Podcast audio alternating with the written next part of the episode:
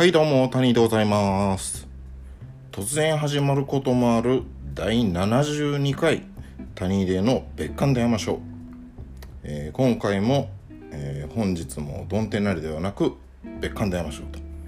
いうことで、えー今日は8月の10日月曜日山の日でございます。まあ祝日ですね。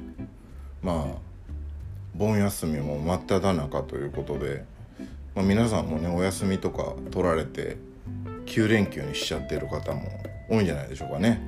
うん。皆さんいかがお過ごしでしょうか。うん。まあ私はね相も変わらず、まあ、無職の状態ですので9連休も山の日も盆休みも何もかも関係ないという感じでございまして。まあ近況を言いますとねまあ何かあったかなというと、まあ、先日あのハローワークに行きましてねあの無事雇用保険の認定を受けまして、まあ、受給が決定したと、うんまあ、これで当面は、えー生活費用の心配はいらないと、まあ、一安心でございますね。うん。まああとはまあろくなことないです。はい。私の近況といったらもうそんな感じなんでね。えーということで、えー今回も素敵なゲストを呼んでおりますので、えー紹介してみたいと思います。えー第72回谷入の別館で会いましょう。今回のゲストはこいつらだ。はい、プーミラです。また来ちゃいました。イエーイ。そして、はい、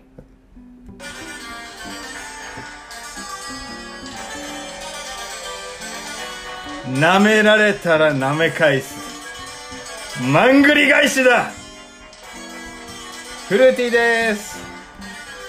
イエえーということでプメラさんとフルーティーさんに今回は来ていただいております。よろしくお願いします。はいよろしくお願いします。ちょっとプメラさんは前回も出ていただいてね。うん、また来ちゃいました。ちょっと出過ぎじゃないですかね。え、そうですか？まあそんなことないか。うん。まあ嬉しい限りですけどね。なんか別になんかそのお盆休み今年どこにも行けないんで、まあ家で猫と戯れてるくらいしかやることないんで、あまじゃあ来ちゃいました。すいません。じゃあ近況はまあ前回と変わらずみたいな感じですか？うん、まあそんな感じあでもそうそうなんか猫を飼ってるって言言ったと思うんですけどなんか猫を、まあ、4歳の猫飼っててそしたら猫好きのとある友人というかフルーティーさんのおすすめで YouTube チャンネルを開設しましたなんとあ解説おめでとうございます。しました。YouTube チャンネル。うん、なんかあの猫がボンっていう名前なのでボンチャンネルってボンチャンネル？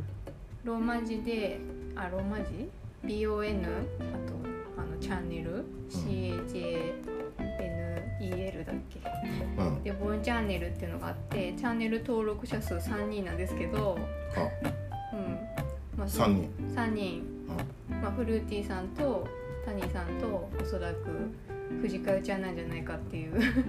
藤川は元気か。藤川よ なのでなんかなんだろうちょっと試行錯誤中なんですけどもしよかったらみんなボンチャンネル見てみてください。すいません。はい。宣伝です。反戦でした。はい。や皆さん気になるところのフルーティーさんのはい。近況はいかがなものですか？はい私近況なんですけどまあ語るほどのものはないんですけどもうあれですね。えー、40過ぎて体あちこちぐガタがきまして。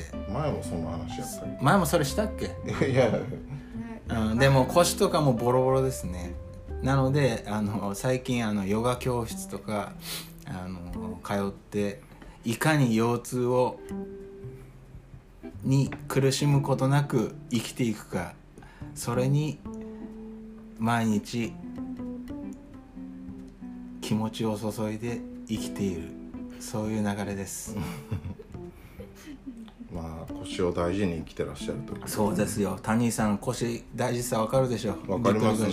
私も実家にいる時に万年床であのしかもうつ伏せになって寝っ転がってるっていう生活を続けて続けてたら突如ぎっくり腰になってね、あえぎっくり腰本当にやばいから。やばい。歩けなくなるから、あだから俺もなんだろうたまたま使ってる机の椅子がコロコロ付きだったら助かったの、だからコロコロ付きの椅子に座ってもうこあのトイレ行ったりとか、あ台所行ったりとかやってて、うん、あれみたいだった「スター・ウォーズ」っぽかった若干。ずっとコロコロ。そうそうそう。なんか R2D2 じゃないけどさ R2D2 コロコロコロコロコロって。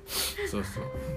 なので腰は大事にしましょう。うん。腰大事ね、うんうん最近はね私はまあこあの西宮に引っ越してこう椅子に座るということを心がけながら生活しておるのではい。まあぎっくり腰になることもなく最近はまあ会長ですけどね。うん。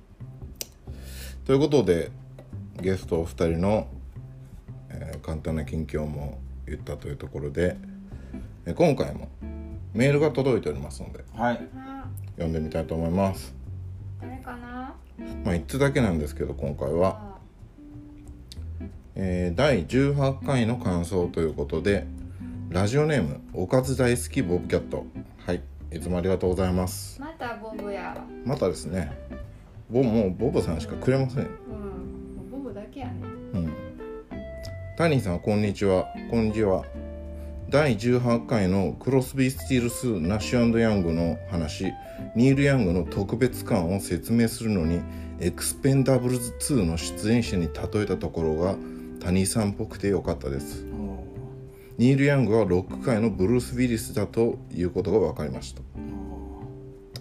それと有マックさんの新曲「日常の夜明け」ストレートでシンプルなギターロックで良かったですこんなにキャッチーなメロディーが作れるなんてすごい。あとシャラライエーが良いです。シャラライエーが良いです。これどういう意味かよくわからない、うん、っていう感じでした。うん。まあ確かにこれねあのクロスビー・スティルスナッシュヤングの and の感の特別感たるやっていう話をしたんですよね。その and っていうのはやっぱりそのそうそうそうそうそう。だから あの誰だっけあいつロッキーのやつ。シルベスタスターそうシルベスタ・スタローン。ジェイソン・ステイサムジェットリーってバーって続いていって and アーノルド・シュワルツェネッガーブルース・ウィリスってくる。そそこの and ぐらいにあのこのクロスビー・スティルス・ナッシュヤングのヤングの特別感はあるという話をしたんですよね。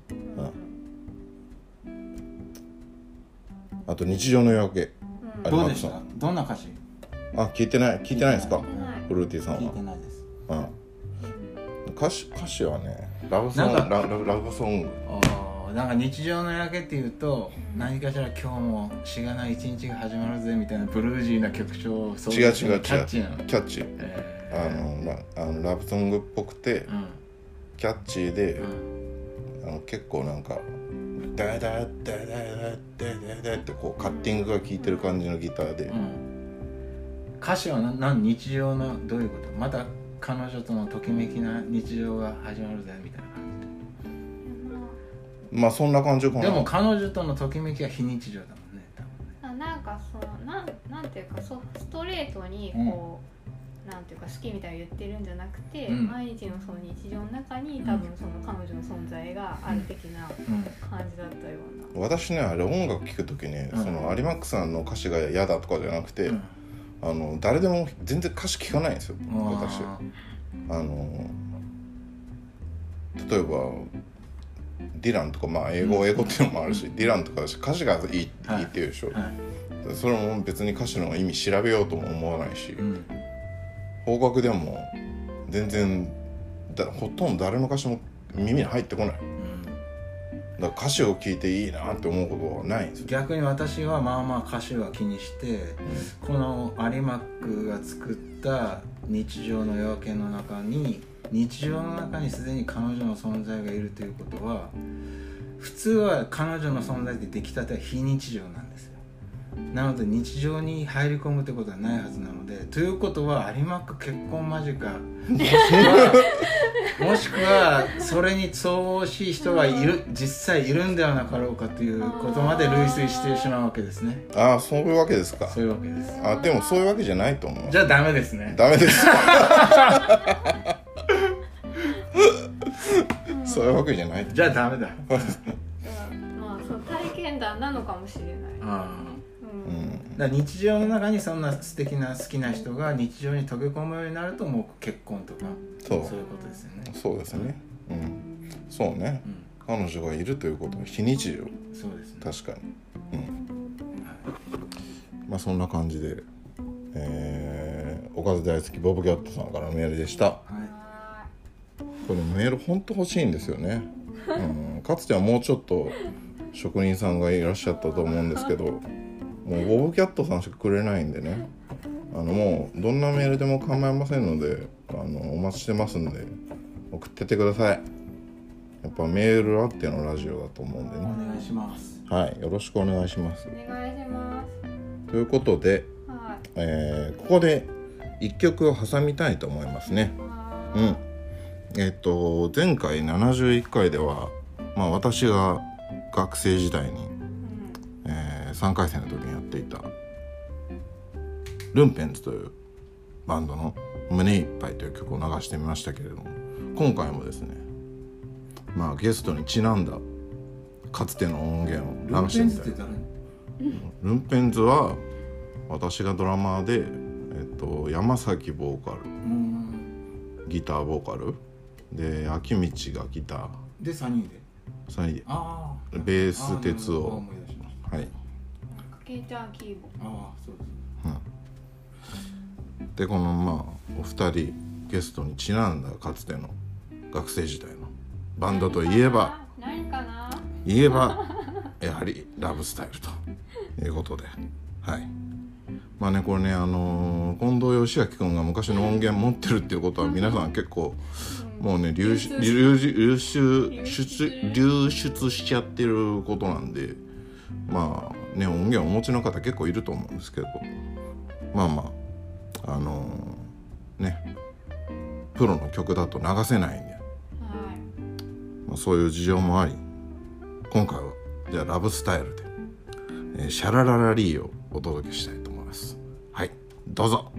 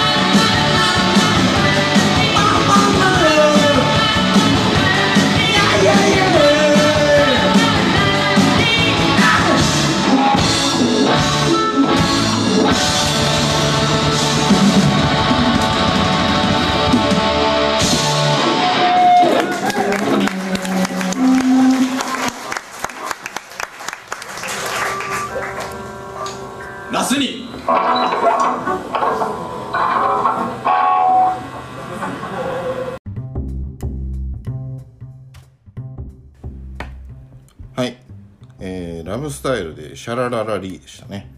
うん。まあこれあのまあ、私気になることがあってあのまあシャラララリーといえばこれスモールフェイスの曲じゃないですか。はでそれをラブスタではあえて日本語でやってた、まあだからコレクターズ版いはい。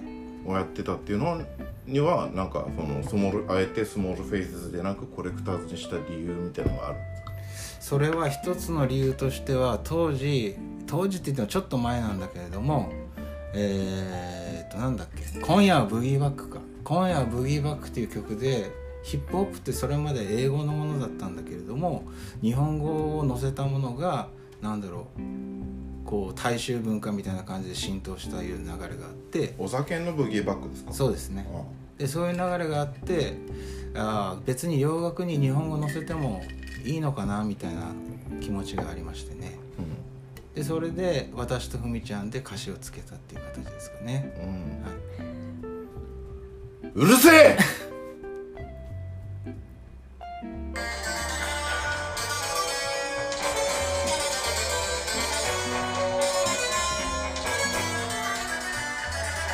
はい、というわけでえっ、ー、と何でしたっけ？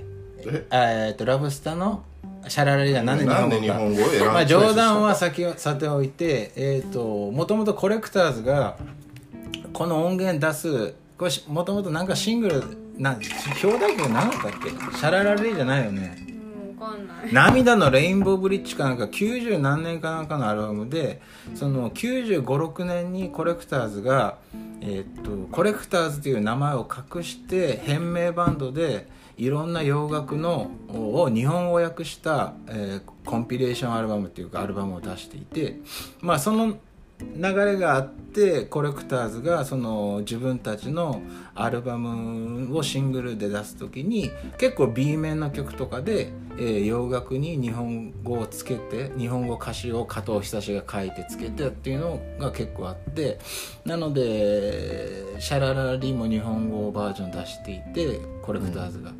であとヒートウェーブも出していてあと「愛しのルネ」とかも出していてまあ結構いろんな曲に日本語を出して日本語詞をつけたものを出していてでまあわ我々ラブスターが、えーっとスモールフェイシズのカバーをおやるっていう流れの時にまあシャララリ単体でもめちゃくちゃあのなんだろうポポップで分か。りやすい曲なんだけれどももうより分かりやすくしてやろうということで日本語を選んでであとまあ音的に言うとまあどのバンドでもそうなんですけどまあえーラブスタイルも本当はこうソウルフルでファンキーでっていうかあの60年代イギリスのガチャガチャした感じっていうのを出したかったんだけれどもやっぱどうしてもパワーポップじゃないからねそういう風になならざるを得ない。それは多分ほとんどのバンドそうじゃないかな。昔の曲をやろうとしてる人。なんか良くも悪くもタイムタイム感みたいなのが現代風になってきたりとかねバスドラの音かななんか違うの。まあまあその辺わからないですけど。まあスネアとかもだいぶ違うと思うよね、多分ね技術的にはねバスドラとかベースの低音が聞き出したのが60年代中盤ぐらいからだから。しかも金あるとこからね。うん。スモールフェイスシーズとかは金なかったデッカだったっけ。多分そんな金なかったのよ。レコーディング費用かけられてなかったから、ん。ビートルズは結構早いうちに金かけられて、うん。あのベースの低音がブンブンなる。うん。あのなんだっけペーパーバックライターか、ん。あの辺のベースの音で多分今までなかったのよ。あのブンブンなる感じっていうのは。あれ67年かなそうそうそうそううんであの辺からちょっとあのベースの音とあのドラムのドンドンっていうやつが金のある人たちはうんとかまあ恵まれた人たまたまタイミング的に人はできるようになったんだけどそうそうで7話資格になったんだっけあその音の出し方が。いわゆるシャララリーが。なんかその空気感あそう60そうそうそう。そう感の話。そうですね。だそれが非常に難しくてカンフーとかでもえーっとなんだヤードバーズやったのか、ヤードバーズやっても難しかったねだ結局あれももうパワーポップじゃないパワーポップというジャンルじゃないけれどもまあなんだろうな、まあ、ミッシェルがやるかどうかわからないけどミッシェルがやったらみたいななんかうん。現代のバンドがやったらみたいな感じになってる。カンフーのヤードバーズとかもよくヤードパーズ聞いてそれをやろうと思ったなって思う思ったの当時。なんでそれドラマが難しいからと？いやいやもう音的にさやっぱり古川さんの言うようにその60年代の音っていうのがあってそうね。うん。でそれをこ見せたらいやココピーカバーして見せたらかっこいいものになるんだってこうなかなか判断がつかないと思うんですよね。いやでも曲のかっこよさってずっと不変でしょ多分いやだそのなんかねそのシャララリーとか、あのそういうポップな曲調のやつと、ヤーヤードバーズっていうのはもうちょっと渋いじゃない？ああそうですね。うん、もうちょっとなんつうかロック感が強いというか。あとじゃあ私がまあラブスターで一番好きだったヒートウェーブもまあ同じような理由で。そうですね、日本語で。ヒートウェーブもいろいろバージョンあってオリジナルバージョンもあるし、あの風バージョンもあるしあとはジャムかスタカンかなあーなんかそんなのあった。ジャムだな。ジャムか。ジャムも出してる。あっていうかジャム。めちゃくちゃいっぱい出してるけどいろんな人が。まあまあでもとにかくその当時知ってたのは、えー、とポール・ウェラーがやカバーしてるやつとなんだフーフーがカバーしてるやつと、うん。あとオリジナルは知ってた。オリジナル。その3曲3つしか知らなかった。うん。だから今みたいな配信時代だともっと面白かったかもしれないねなんか、うんアップルミュージックとかでヒートウェーブそうそうそうそうそうそういっぱい出ててくるから、うん。うんそうだからね。私あのラブスターの曲やった曲の中でヒートウェーブが一番好きで、うん。はいあの当時ねあの私あのフーはベスト版しか持ってなかったから、うん。ヒートウェーブをラブスタで知ったんですよ。ね、あ。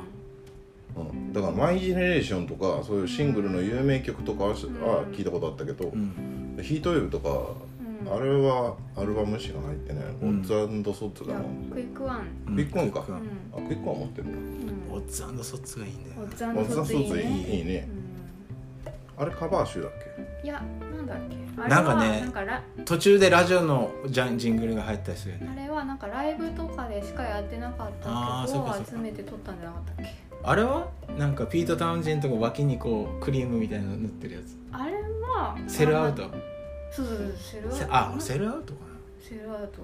なまあいいや。うん。うんうんうん。それ豆で？豆みたいな。あ豆みたいなやなるほどね。うん。えー、まあ ということで、えーラブスタイルのシャララリーということで曲も流しましたので、えーここでコーナーに今回のコーナーに行ってみたいと思います。失礼、えー今回のコーナーはフルーティーが選ぶ。さんまの偉大なドラマトップ10つえトップ10選ぶの？俺ちょっと嫌だな。だなんでよ。ってちょっと選べないよ。そこなそこなんとかお願いします選べる。選びます！はいというわけで、えーフルーティーの選ぶドラマトップ10ということでこれ結構悩んでなかなかね順位付けも難しくてなのでカテゴリーを決めないと無理かなっていうのがあって。まずちょっと、あのリストアップしてありますので、はい。ざっとドラマ言っていきましょうかね。どうぞお願いします。えーっとあこれいい女ランキング。禁断のいい女ランキングのリストいい女ランキングはやばいよ。やばいもう大変なことになる大変なことになったからね、えーっとどこだろうあったわ。えーっとまずは、うん。えーまあ一番上私が認識してる一番上の改正からいきますと、まずは犬飼さん、ん。まあ、伝説のドラマですね、犬飼さん。しで知ってる人だけ言っていきます、でそれから、えー次が有岡さん池中さん。はい。でその下が、えー、美写さんと板垣さんはい。で、えーその下が、えー板垣さんは何のドラマやってた？DDD、DD あえーその下が、えーこれが古川さんと、えー、ブメラさんの改正、えー後藤さんあはい。ふみちゃん、はい。しんちゃん筧ちゃん、はい。えー西山さん元次さん。でまあ番外として松井聡子さんかな。ああなるほどでその次が私の改正ですね。うん。え私、うん。それに大西。うん。えやっちゃん。うん。あとこれまあ改正で言うとちょちょっと違うんやけど、まあ、ビリビリのドラマだった木戸あ木戸くんね。あうん。木戸くんはい。超絶うまかった人、うんでその下になりますと、うん。うんえー野口くんああいいドラムだ。な。うん。これいいドラマです。あとは日比野さんああかわいい。かわいい。かわいい。かわいい。宮貸くんえ？知らんね。あもうわかんない。それはわかんないよね。多分ね。あとは下野くんあーわかんないよねあと矢島くんわかる。それうまい人です、それからね堀池さんっていう女性。矢島？堀池さんって浅川さんの友達？浅川さんの友達じゃじゃないと思う友達じゃないって言ったらおなんかかしい鬼みたいな名前の人おらんかった。鬼みたいな？木。あ木梨さん？いや木梨さんか。木梨さんはなんかキーボーえ？木梨さん何やったかな？分からんけどあのあれですよ。堀池さんは中津熊くんの嫁さんですよ、堀池さん？うん、まあよくわかんないよねそれになってくると。まあ俺そこまでかな。もうああとしもう一個下の知ってる人いますけどもそこまでにしときましょう。俺あれだよ。甘酸っぱい思い出なんだよ。うあのねえーっと 突然？わ我々のキーボあ一個下のキーボードのお吉明くんのうん。奥さん。うん。誰だったっけ？浅川さん浅川さん。で浅川さんの友達で、えー、と木梨さんという女性の人がいてでその人は一瞬しかさんまにいなかったらしいんだけれどもで何だったかな？お卒業した後かな？うんぐらいに手紙が届いた木梨さん。え？で、うん。えーっと手紙と一緒に荷物も届いてで何かなと思ったらえーっとねあれだ。まあて手紙が1枚とうん。あの地味編の絆創膏が送られてきたえそれは誰宛てに？古俺川宛てに？え？なんで地味編のバンスコで俺があのロックエースって言って、えーっと美写さんと俺と,、えーっとあと誰だ馬渕さん。馬渕さん。うん。馬渕さんとやってたバンドがまあまあ好きだったらしいんだよ珍しいことに。で、えー、と木梨さんが、まあ、就職したかなんかで引っ越す時にうん。見つけてわ俺のことを思い出してくれてうん。でなんか俺と連絡取ったのか浅川さんと連絡取ったのか分からんけど、まあ、住所分かってうん。で、まあ、も私が持っていてもしょうがないので古川さん受け取ってくださいって言ってきた古川。そう。っ嘘ていう嘘。甘酸っぱい。嘘つくな古川。嘘つくんじゃねえぞ。謝れ。ごごごめんなさい、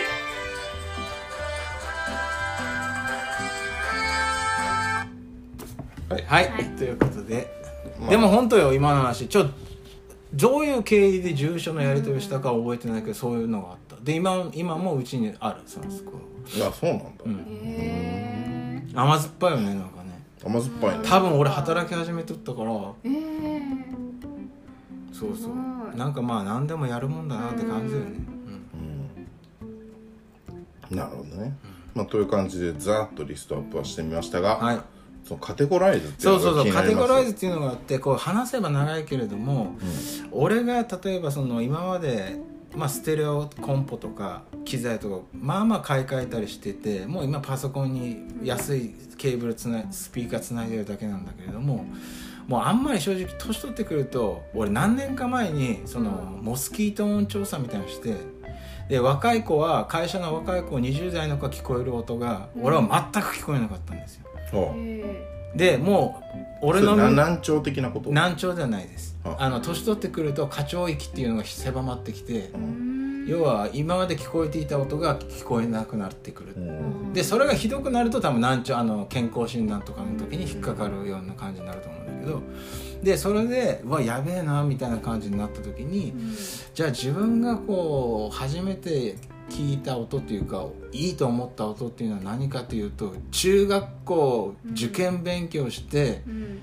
合格以外で買ってもらったパナソニックのコンポが一番音が良かったんですよ。はあそれは本当の性能としては後に買った方が値段何倍もするし、うん。いいんだけれども原体験としてそれまでカセットテープだったりとか、CD 聴いてたのも安い CD ラジカセのもうちっちゃいやつで聴いてたから初めて流れてきた「セイエス」の甘さ、ピアノの繊細な旋律あの「ジャーン!」から始まるやつね「タラララララララーン」って始まるでしょ。あれが流れた時の鳥肌っていうのはもう二度と出ないんですよねつまりどういうことを言いたいかというとこれをドラマーに当てはめた時になんだろうあの初めて受けたインパクトっていうのは絶対それを超えることができなくてなので偉大なバンドの上位4名まではそれです要は私がサークルに入りたてとかまあうんそのなん、まあ、練習もそんな大してうまくならなかったけどそれなりに経験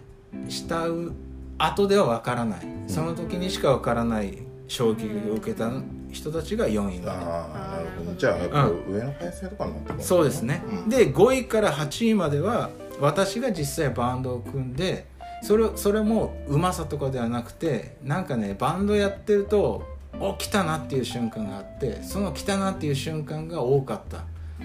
バンドじゅの人を上位に持ってきてます5位から8位。っていうことはもう組んだ人だ。そうだね。うん。基本的には。で9から10位がこれあある意味90がある意味本当かもしれない。その全然関係なくていいなと思ううん。なるほどね。純粋に好きっていう。そうそう、うん。好きってそうだね、うんうん。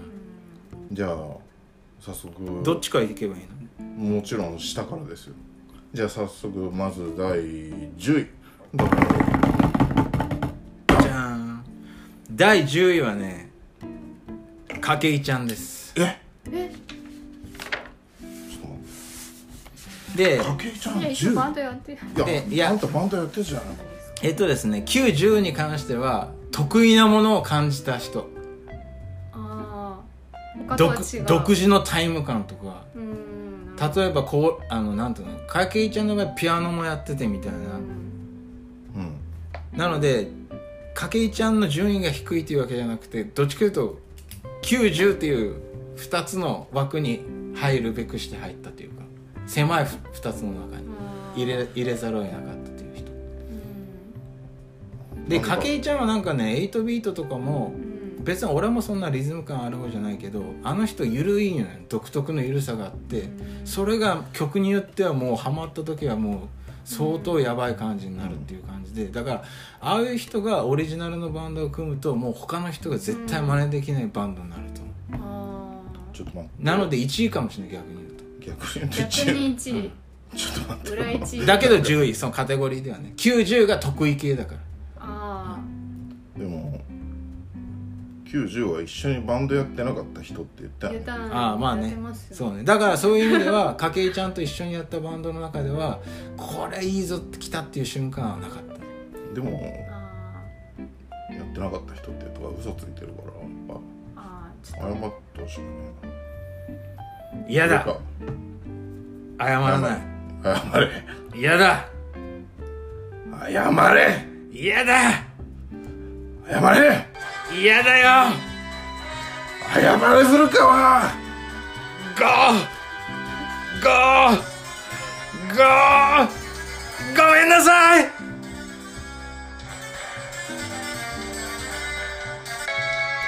はい、ということでね。はい。まあでも本当あれですね。だから筧ちゃんある意味1位かもしれないな。なんかそういう得意系っていうか。裏1位的な。裏一位的な。まあまあ裏1位ならあれですけど、まあまあなんかねもっと上の方に行くのね、はなんか意外と早かったなっていう、うん。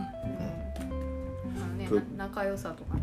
うん。だから筧ちゃんともっと合う俺がねもっと音楽聴いとけばよかったなとか思う。なんか一緒にやるときに。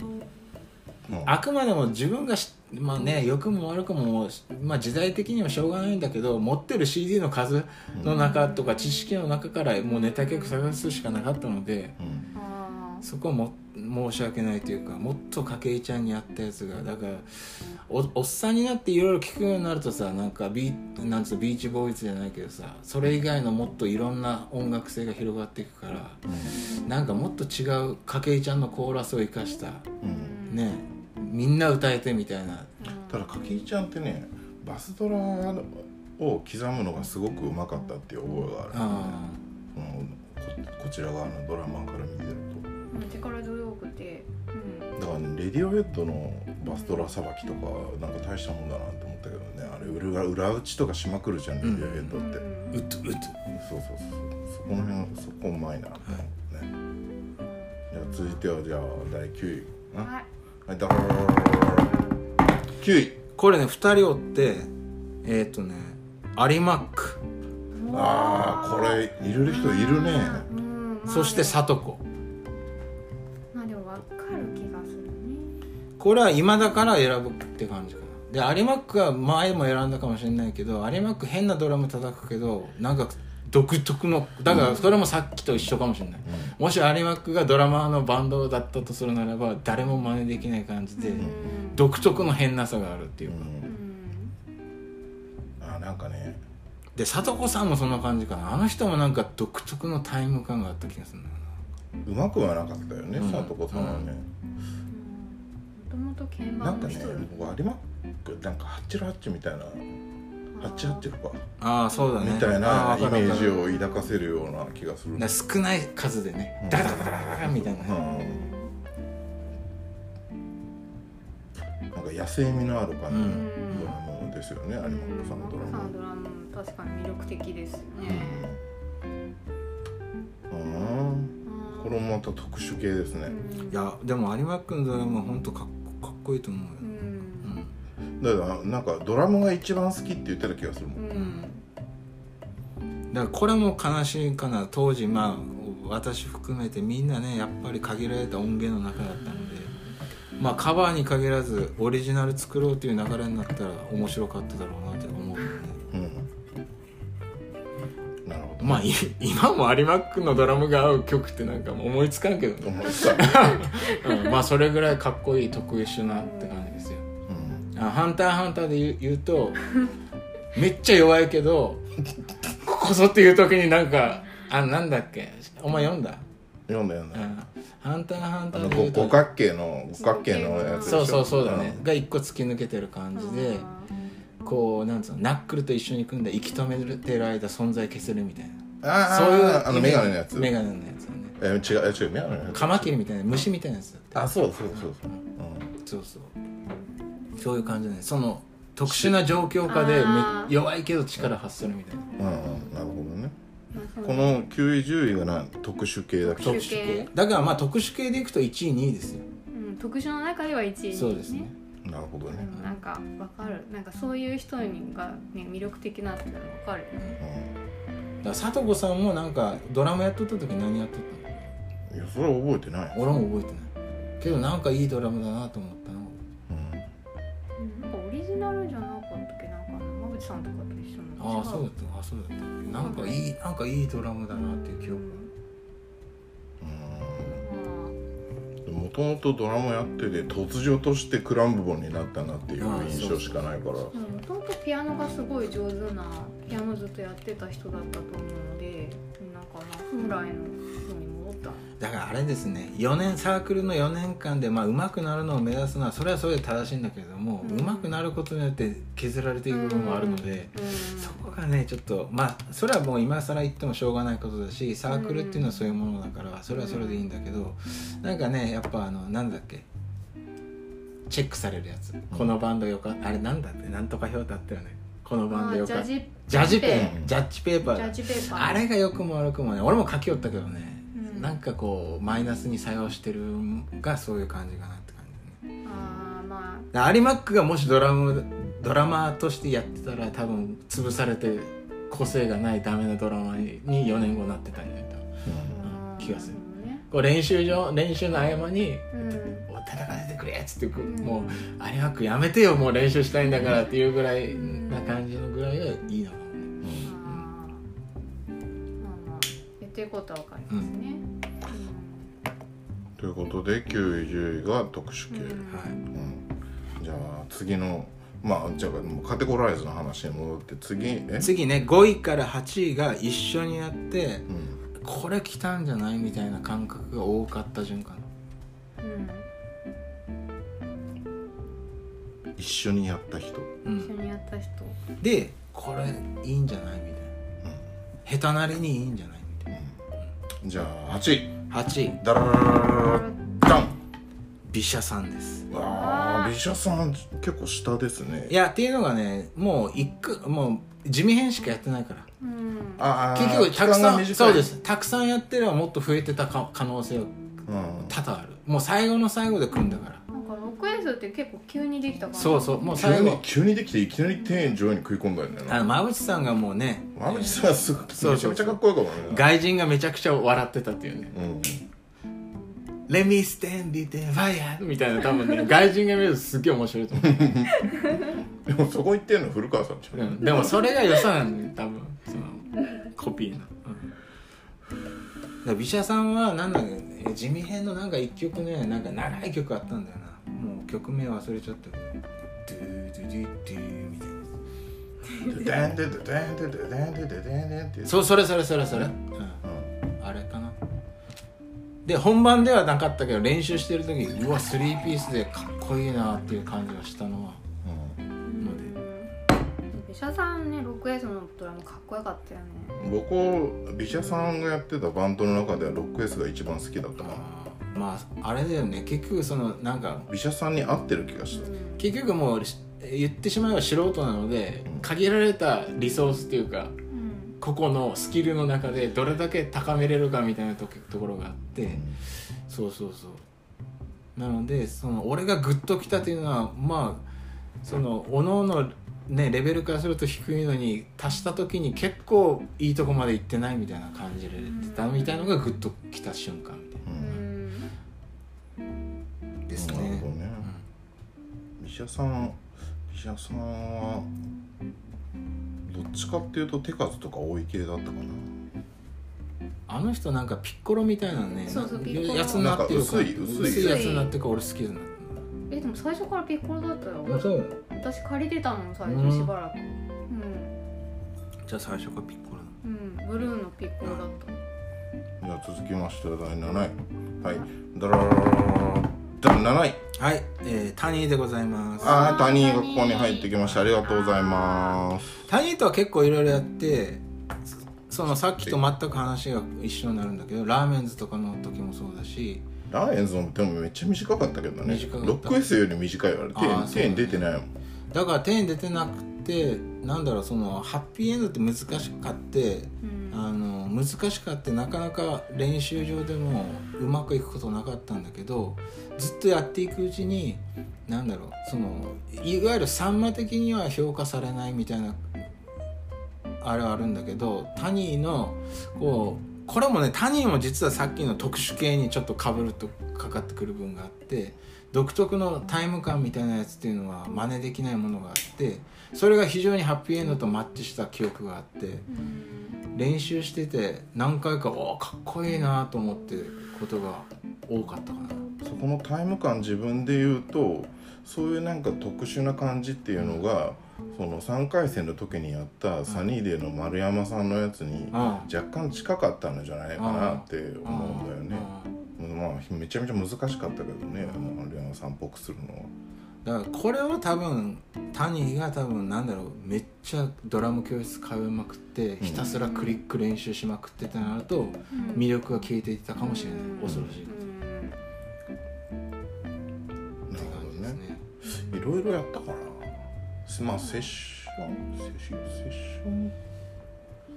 いろいろやったっていうのは嘘じゃない。多分あれかな。そのいろいろやったっていうのは嘘。そのラーメンズの期間が長かったのかなそしたら。いや短いなんか卒業後とかも含めてのセッションとかのこと。俺結構長くやってない俺結構長くやった記憶あるんだよねラーメなんかうんラーメンズあそれ筧ちゃんがドラマでの時だよね最初かけちゃんあそれもあるか。で筧ちゃんがあれで怪我したの。怪我して。そう。だ。そうだよ。なので俺の長くやっていたっていうのは嘘だったね。記記憶憶が記憶がこうえ？そう謝ろう。いや謝らないよ俺。別にしょうがないじゃん。長くもうなん大学卒業して20年近く経ってるんだからさ。謝んないよい俺やそんなんもんちゃんと謝って。嫌だよ謝れ。嫌だ。謝れ古川ごめんなさい。はい。はい。ということで、はい。え私が栄えある第7位、うん。美写さん御用を果たした。ーまあよかったです。はいはい次は第6位。ダラララララダン6位はガンジ君ですああガンジさんえガンジさんこそ長くやってたんですよねそうだね。ガンジはなんやかんや長くやってて。やっぱこれは長くやってるからっていうのはあるしなんだろうな。3ピースだったからうん。かつ長くやってたからうんで俺もガンジも下手くそででまあ長内はボーカルうまかってみたいなところがあってまあ戦力からするとヘッポコ集団なんだけどヘッポコ集団なりにずっとやっていく中でいいんじゃないっていう感覚が3ピースだからこそより逆にダメな時3ピースだからすげえダメなんだけどね。分かるっていう3ピースってなんかごまかしが効かんよね。期間です。そうです。聞かないです本当に。あ。のもうダメになった時は本当にダメになるので。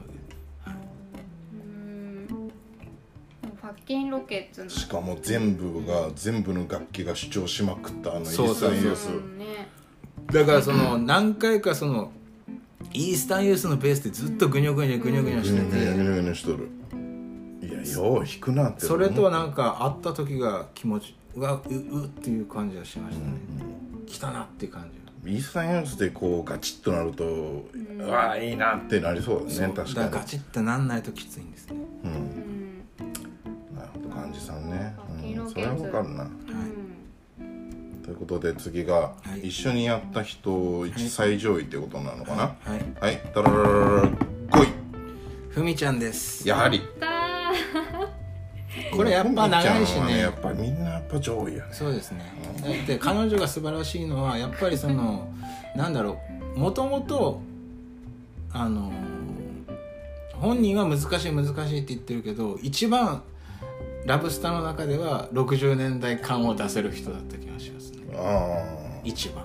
あうん。なるほどね、うん、だったんだけれども、えー、と私とか他の人の技量が低いもんで結局ええパワーポップみたいなところに行か行かざるを得なくってパワーポップみたいなところに行こうとするとふみちゃんとなると結構きつい時とかもあってもっとグルーヴ出したいんだみたいな。でもガッガッ森川君とかうまかったんじゃない？ギターとかも。うまいうまいと思います。ギターもギターもうまいギターもピーチ君は下手っぴだったけどね。そうそう。だからあのバンドでうまかったのは森川氏とふみちゃんだけ。いやそんなことない。森川君と古川君で持ってたので。いやいやいや。私とケンちゃんは勢い系だったと思う。まあでもまあそういうのも含めてよかったんじゃないですか。だからそのねシャラララリーの話に戻るけどパワーポップみたいな感じで行かざるを得ないってなった時にじゃあそもうそれをゴール地点にしようってなった時に結構な数いやいいなっていう瞬間がたくさんあってそれはまあネタ曲に恵まれたっていうのもあるしメンバーに恵まれたっていうのもあるしそうね。やっぱ曲もポップだったしね全部やってて楽しいっていうのもあったし。そう見てる側もねやっぱりラブスタイラー見てて一番楽しいバンドだった。レイディオヘッドは暗くなんだよやってそうなんそうなんですよ悲しい気持ちになる、うん。うん。そうです。ねなんかちょっとプログレ感あるじゃんね。OK コンピューターとかになってくると。なので技術が本当は必要なんだろうね。うん。いやもう必要でしょうあれは。いやでもレディオヘッドもレディオヘッドもようやってたなと思うけどね。普通パラノイドアンドロイドやろうとか思わん。うん。ということでのふみちゃんが第5位。なのでこれがまあ実質1位ですね。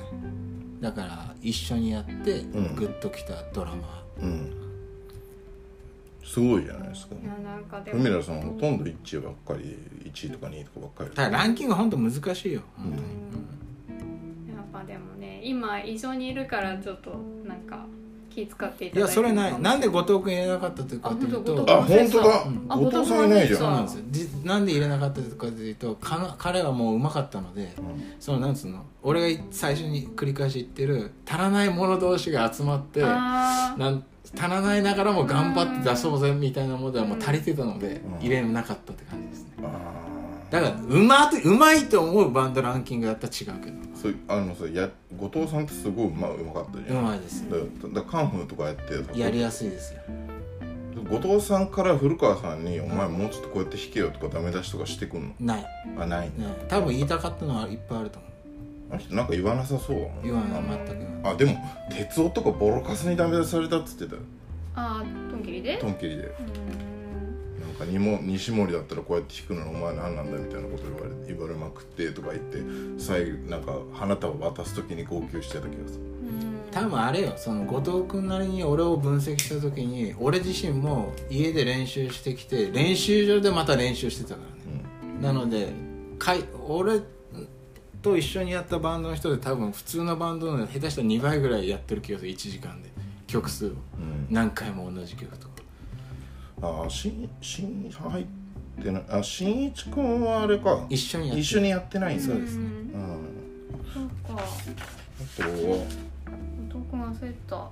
本当だねちょっと待ってね。後藤君いいドラマーですよ。うん。いやうまいですよね。ああだなんかそのプラスアルファの驚きみたいなんで選んでるってこと？なんか。なんだろうな冒険野郎いう一味じゃないけどこうダメ集団が集まってなんか頑張りましたみたいなの俺好きだからそういった観点でちょっと選んだ。うん。おしっかりですあでももうそんなもんか。西山さんも一緒にやったことないもんね。ないなるほどね。セッションかなんかでやったかはい、ああなんか古川さん家に遊びに行ってた時に西山さんとセッションして西山さんをギャフンと言わせたいから一緒にネタ曲を考えてくれってらああ難いしいドラマそれ難しいの考えてて、うんでこれどうだこれどうだって言ってたら、うんダメだっつって俺が全部俺がギャフンと言ってしまうっつって終わった。俺が死ぬみたいなそう。最終的に合宿でやってたのがうん。えっとあれ学園天国だっけ？あのああ生き残った。ああのリッキーポッキーって言ってリッキーが歌ってて。ーえー、楽しそう。でいやそれ全然両方ギャフンと言わないやつじゃないか。でもさなんかドラムとベースどっちかだけ難しいってことないもんなんかそうですね。確かそうなんかケミカルブラザーズとか聞いてこれならギャフンと言うんじゃねえかなとか言ってもう無理だろうと思ってなのでもうあれよですよ。順位は一応つけつけてはいるけど、うん。まあ平たい感じかな。に、まあみんな良かったいいところは良かっったという感じですかね。そうですね。うんああここからがこっからはね衝衝撃度というか、うんこっから逆に言うとそのさっき言った、えー高校受験後生合格で買ってもらったパナソニックの梱包の聞いた時のセイエス？の旋律のピアノの人それまずあれどうなんすかその、本当にコンポで初めて聴いた曲ってセイエスなんですか？俺セイエスだね。あそうなんだ、俺チャゲアス大好きだったの。こうあ中学の時。チャゲアスとビートルズとガンズが好きだった、すごいすごいさすごい密だな。面白い。ねだから体系づけられるのは高校生ぐらいから体系づけられる。あだから若かったから、うん。あのチャゲアスとか泣き物にした、うん。俺の履歴から。なるほどね、ー。うん。そんなチャゲアスが好きって知らなかったの？チャゲアス大好き。うん。今でも聞く。うんでよく聞くとやっぱビートルズチックなとことかいっぱい入ってる。うん。うんで何の話だっけ？あ今からがあれか。そう4位からですね。なのでこれはもうそのねパナソニックをきの CS を聞いた時の衝撃的な感じで。だからもうこれあんまり語ることもなくてあー順位付けもあんま意味ないかなって感じかな。うん。偉大な四天王みたいな。そうそうそう。だからほとんど何やってたか覚えてない人もいる。うん。でも印象としてかっこよかったじゃあ第4位第4位。えっ、と梅川さんバンドのドラムです、名前もわかんない。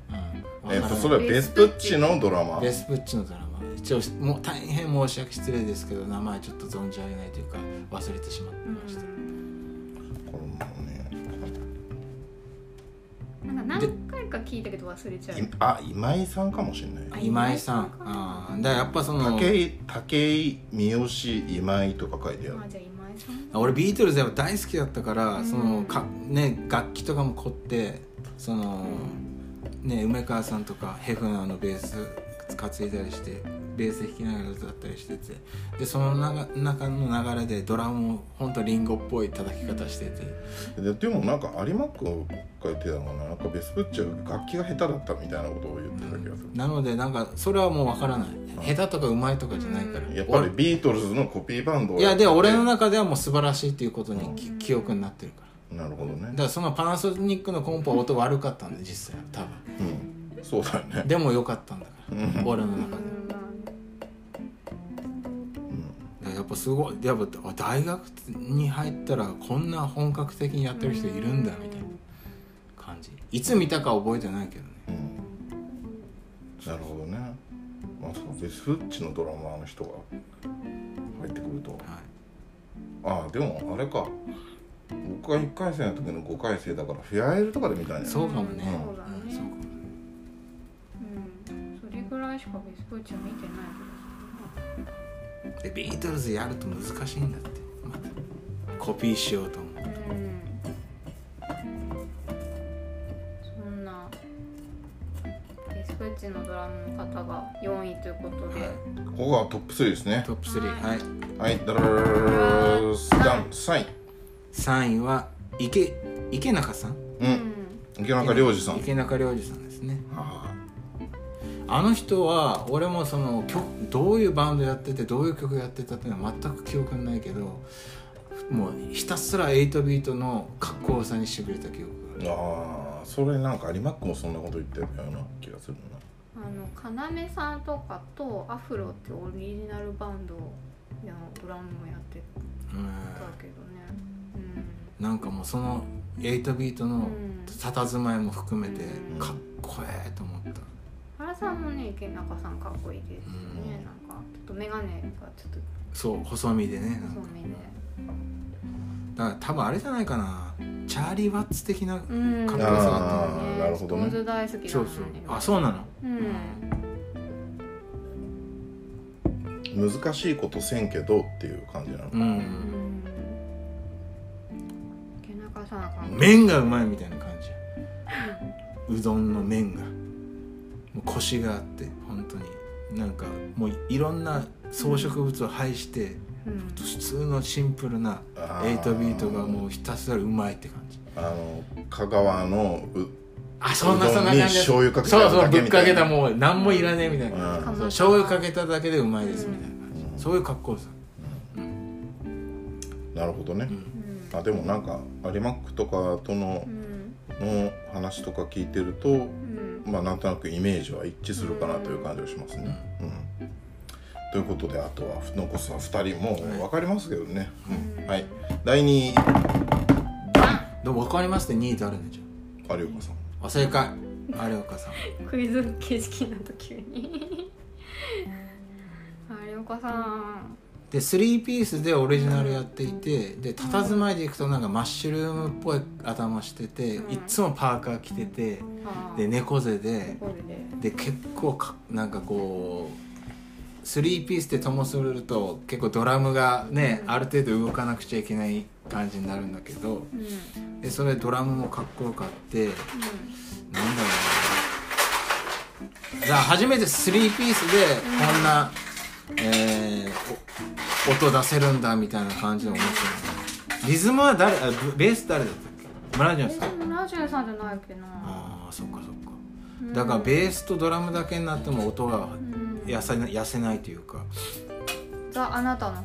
そうですねなんかちょっと私今あのウイスキーを入れておりますんで若干声が遠いと思いますけどうん。あのなんか皆さんの話を聞いてるイメージでは、うん。あの有岡さんがうん。そのテクニック的には優れていて、ううん。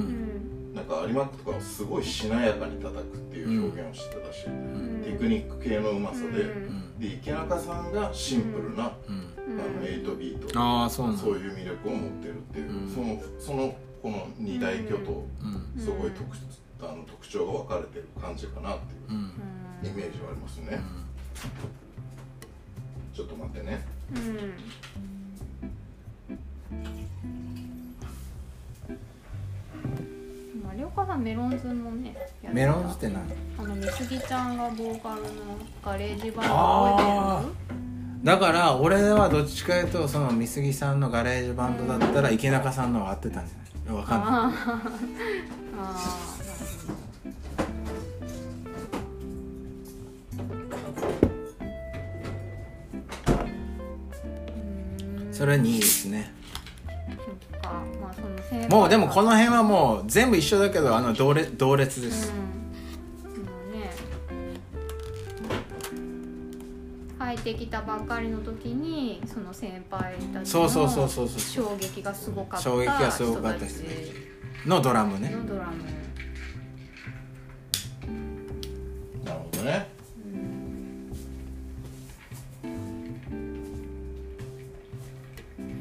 ということで残すはあと一人となりました、はいどうぞ。もうこれはもう一人しかいないんじゃないでしょうかね。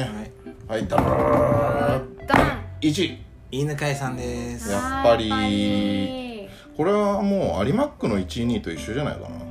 確か。そうか。うん。もうこれはもう抜け知らないね。もうじゃあ俺のファァーストインパクトはあながち間違ってないってこと。有マックはちゃんと聞いてるでしょ。うん。うん犬飼さんあれは次元が違うってやっぱり有マックさんも言ってたと思う、そう。いや次元とかっていうのは分かんないけどこれもビートルズの流れで、うん。俺らがビートルズの練習してる時に、うん。犬飼さんがなんか機材置きかなんかに入ってきてうん。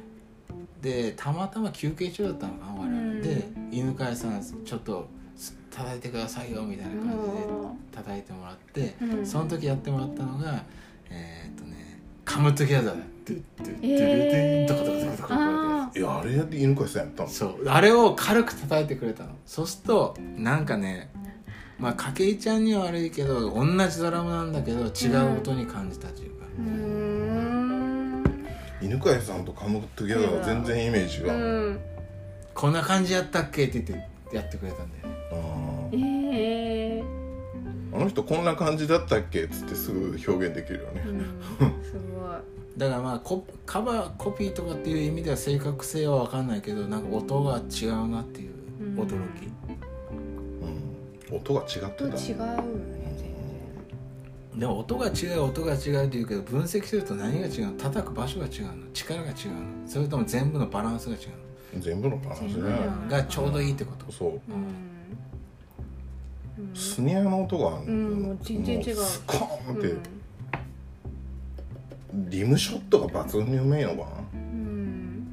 なんかね本当に同じドラムセットと思えない音がして。うん犬飼さんでもあれだよね。高校生の時に野球部をなそう3年生それが驚きの話で。引退してからドラムを始めたのって、へだから大学から始めたのとそんなあんま変わんねえじゃんっていう、ただ家にドラムセットがあるとかそういう環境はあったみたいだけど、うんうんそこは犬飼さんの恐ろしいところ。だからそれも本当あれよでやっぱりねドラうん。どその野球部でゴリゴリに運動してましたっつって。うん。だからやっぱり運動神経って結構ドラマーに関係あると思う、ああそれはあるかもね。なんか手首とか、うん。うん。だから丸山春重さんとか絶対運動神経悪いよ。ああそうね。まあそんな感じかなただまあババババって順位付けしたのでなんか漏れてそうな人がいるんだよ。いそうだけど。まあこんな感じです。ねいやーなんかびっくりしたの。はまあ後藤さんぐらいかな。うん。ランキングって難しいよね。そのテーマテーマドラマーランキングってドラマーの何ランキングみたいなところまあそこをね突き詰め出すとちょっとうん、ドラマーのスネアスネアランキングとかになっちゃうと。渋すぎて渋すぎてもう。それこそもう思い出せないでしょ。あ思い出すねうもう感覚だもんねでも、ん、うん、いやそれでいいと思います。うん。うん。そんな感じですね、なのでまあ5位から8位までの一緒にやった人たちに上がった人たちは一緒にやっていてまあ他のメンバーがどうかは別にして俺はやっていておこれグッと来てるぞ今みたいな。へっぽこ集団が集まったあれには頑張ってるぞっていう瞬間が多かった人たちうん。なるほどですね。まあ入れてもらって光栄ですが。今年は私あのやっぱりいこうドラマランキング結構いろんな人にやってもらったけど、うん一度たりともやっぱりふみちゃんの上上位に踊り出たことはない。そこは気そこ気にする。いやまあまあしょうがないんだけど当然、うん、プメラさんにはもう叶えようがない。うん。でもうん。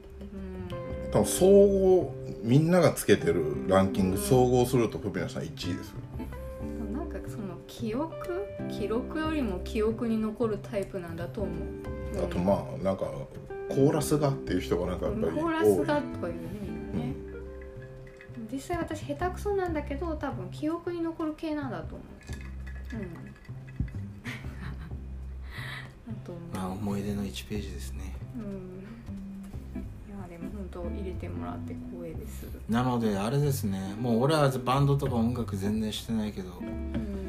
みんな続けてほしいなと思いますねその後いろんな音楽聴いてね聴けるはい状況ももう配信時代になって、いろんなの聞けるからね。そう。うん。だから簡単に。続けてほしいと思うな、うん。うん、そうです。今や。バンドやりましょう。年一ぐらいしかできできてないですけどね。そうですね。うん。またバンド大変だもんね。あ集まんないといけないからね。そう大変。もうみんな家庭持っちゃうから。そうもうね。私私らもう40代ですから、ん。全員。私も40になりまして。うんですね。なので皆さんバンドする時は私を呼んでください。あ。あ。あのダンサーとして。最近ヒップホップになり始めたのでよ四十の手習いで。